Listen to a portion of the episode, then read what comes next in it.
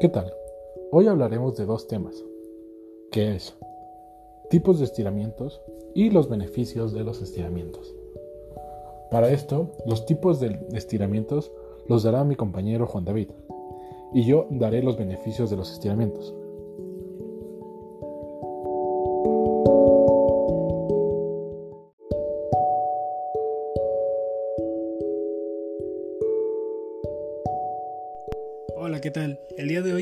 Sobre los tipos de estiramiento.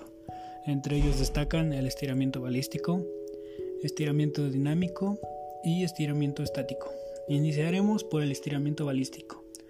La técnica de estiramiento balístico supone la realización de movimientos rítmicos de rebote, lanzamientos o balanceos en los cuales se produce un gran aumento de la longitud muscular por unidad de tiempo.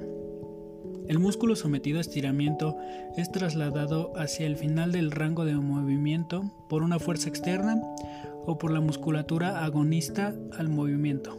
Una vez alcanzado el máximo rango de movilidad o próximo a este, se realizan varios movimientos rítmicos de rebote, balanceos o lanzamientos a alta velocidad. Las principales ventajas asociadas al estiramiento balístico son dos el incremento de la flexibilidad activa y la alta reproducibilidad con el gesto técnico. El estiramiento balístico produce una facilitación de reflejo del estiramiento como consecuencia de la alta velocidad de movimiento, permitiendo una optimización del mismo. Muchas actividades deportivas requieren que la musculatura sea sometida a altas tensiones o intensidades, en duraciones cortas y contracciones excéntricas por lo que en determinados momentos los estiramientos balísticos serán necesarios como medio para preparar la unidad músculo-tendón ante, ante tales acciones. Sin embargo, muchos autores argumentan como principales desventajas su gran complejidad técnica si se quieren evitar movimientos negativos de compensación de otras articulaciones. Además de que la utilización de esta maniobra de estiramiento podría aumentar el riesgo de lesión, por otro lado, Gizzard refleja como gran inconveniente de esta técnica la aparición de reflejo miotático, el cual es debido a los receptores del tipo 1A y 2 de las motoneuronas alfa. Esta activación del reflejo miotático causa una contracción del músculo que está siendo estirado. Además, los rebotes causan una rápida y corta contracción de la musculatura para protegerse de un sobreestiramiento, pudiendo ser insuficiente el tiempo de relajación para absorber la energía tensional generada. Por ello, los programas habituales de flexibilidad no, incorporan estiramientos balísticos. A continuación hablaremos sobre el estiramiento dinámico. La técnica de estiramiento dinámico es un método cuya popularidad como medio para el aumento de la flexibilidad muscular ha experimentado un fuerte ascenso en los últimos años. La elongación de la musculatura es permitida por la contracción de la musculatura antagonista y el consecuente moviendo de la articulación a través de todo el rango de movimiento permitido, de manera controlada y lenta. La activación de la musculatura antagonista al estiramiento causa la elongación de la musculatura agonista a través de la inhibición recíproca. Murphy eh, proporcionó una serie de argumentos a favor del uso de la técnica de estiramiento dinámica en detrimento de la técnica de estiramiento estática pasiva. El estiramiento dinámico puede incrementar la temperatura debido al trabajo muscular y este aumento permite eh, una mayor y más rápida contracción muscular, incrementa el trabajo muscular e incrementa la velocidad de tensión de impulsos nerviosos y la realización de estiramientos dinámicos después del ejercicio incrementa la llegada de flujo sanguíneo a la zona, lo que puede eliminar más ácido láctico y posiblemente reducir la magnitud del dolor muscular. En una extensa revisión sobre el calentamiento y el estiramiento, Sherlock y Pretins informaron que el estiramiento dinámico es importante porque es, es, esencial que una extremidad sea capaz de moverse a través de un rango de movimiento no restringido. A continuación pasaremos con el último tipo de estiramiento, el cual es estiramiento estático.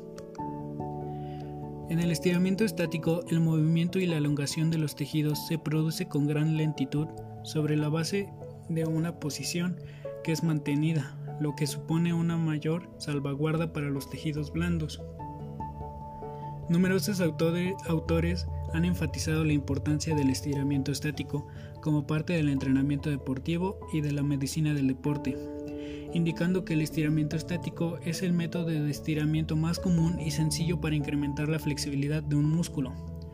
Hoy en día muchos autores destacan por los estiramientos estáticos, eh, aunque en los estudios que comparan la eficacia de las técnicas de estiramiento estáticas y balísticas no se han encontrado diferencias significativas.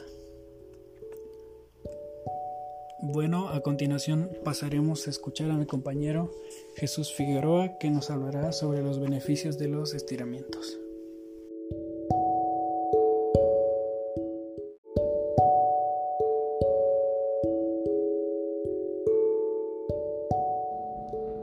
Ahora te diré cuáles son los beneficios y efectos sobre los estiramientos.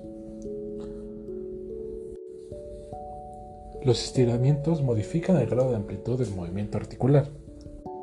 Los estiramientos solo modifican de forma muy limitada en el tiempo del grado de rigidez muscular o resistencia muscular de reposo al estiramiento tras la realización de ejercicios aislados pudiendo producirse hasta una elevación de esta tras la realización continua de los estiramientos. Los métodos de estiramiento realizados en la práctica terapéutica y física deportiva diaria no provocan un aumento de longitud muscular a partir del cambio en un número de sarcolemas o longitud de las fibras musculares. Los estiramientos provocan una disminución de la actividad de la motoneurona que podría identificarse con una disminución del tono muscular homolateral, sin embargo, estos efectos desaparecen una vez finalizado el estiramiento. El músculo que se expone a un estiramiento está neuromuscularmente inactivo durante y al final de la realización de este, por lo que no podemos hablar de modificaciones en el tono muscular de naturaleza neurogénica. Los estiramientos no actúan positivamente acelerando el proceso de recuperación física. Los estiramientos no previenen la aparición de MMAD, sino que, realizados de forma intensa, pueden hasta aumentar la magnitud de dicha molestia muscular. Solo realizando de forma suave parece tener un efecto beneficioso. Los estiramientos no tienen un efecto significativo en la disminución de la incidencia lesional, pudiendo bajo determinadas condiciones hasta aumentar la probabilidad de lesionarse. La realización de estiramientos previos a la práctica deportiva no parecen aumentar el rendimiento de esta, siendo este efecto claramente negativo a corto plazo en las actividades en donde la velocidad, fuerza o acción muscular del ciclo, extensión-contracción juegan un papel relevante.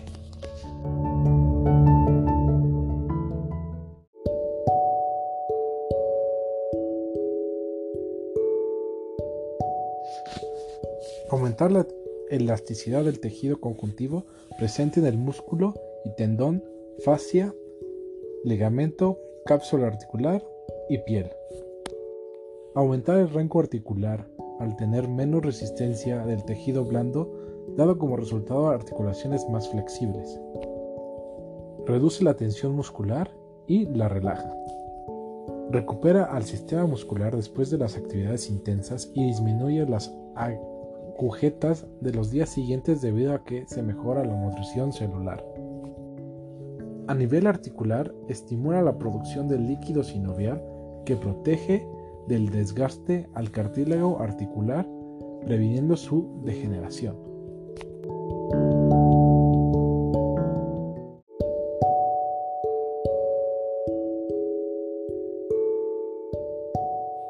Conociendo estos datos de beneficios y efectos que tienen los estiramientos en un grado fisioterapéutico y deportivo, ¿se deberían de seguir aplicando los estiramientos?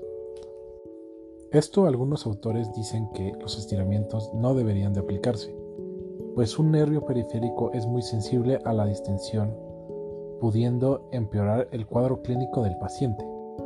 Por otro lado, hay estudios que hacen referencia a la utilización de los estiramientos en músculos neurológicamente y estructuralmente intactos, quedando puestas sin contestar las preguntas sobre si deberíamos hacer estiramientos o no.